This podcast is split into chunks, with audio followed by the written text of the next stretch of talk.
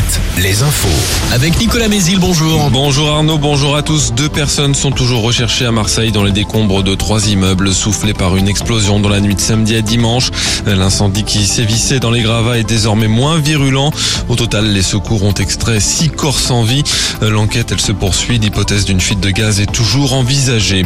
Dans le Morbihan, lourd bilan après un accident de la route hier soir au Fawet.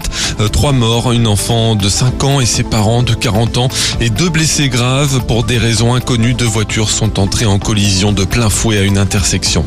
Pas moins de quatre ministres en déplacement en Gironde ce soir, parmi lesquels Gérald Darmanin, le ministre de l'Intérieur, accompagné de Marc Fesneau, ministre de l'Agriculture, et Christophe Béchu, ministre de la Transition écologique.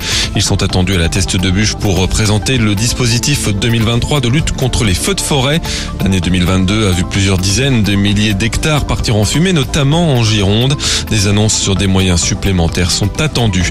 La ministre de la Culture présentera elle ce matin son plan sécurité cathédrale, une série de mesures à hauteur de 18 millions d'euros pour renforcer la sécurité dans ces édifices quatre ans après l'incendie de Notre-Dame de Paris. Le foot, nouveau rendez-vous pour l'équipe de France féminine ce soir après la victoire vendredi contre la Colombie. Les Bleus affrontent le Canada en match amical au Mans. Chez les hommes, début des quarts de finale aller de la Ligue des Champions ce soir au programme Manchester City Bayern Munich et Benfica Inter Milan.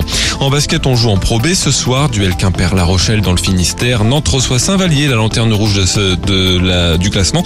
Angers se déplace à Vichy. Et puis le volet, Tours et nantes ont empoché hier la deuxième manche de leur quart de finale de playoff de Liga.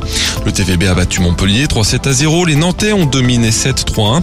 En cas de succès vendredi, Tours et Nantes seront qualifiés pour les demi-finales. À l'inverse, c'est mal parti pour Saint-Nazaire mené deux manches à zéro par Chaumont. La météo, la perturbation quitte nos régions ce matin. Elle laisse derrière elle un ciel bien voilé. Un nouveau front pluvieux arrivera dans l'après-midi par la Bretagne avec du vent. Les maxi 12 à 16 degrés au nord de la Loire, 14 à 20 plus au sud. Je vous retrouve à 5h30 pour un nouveau flash. À tout à l'heure.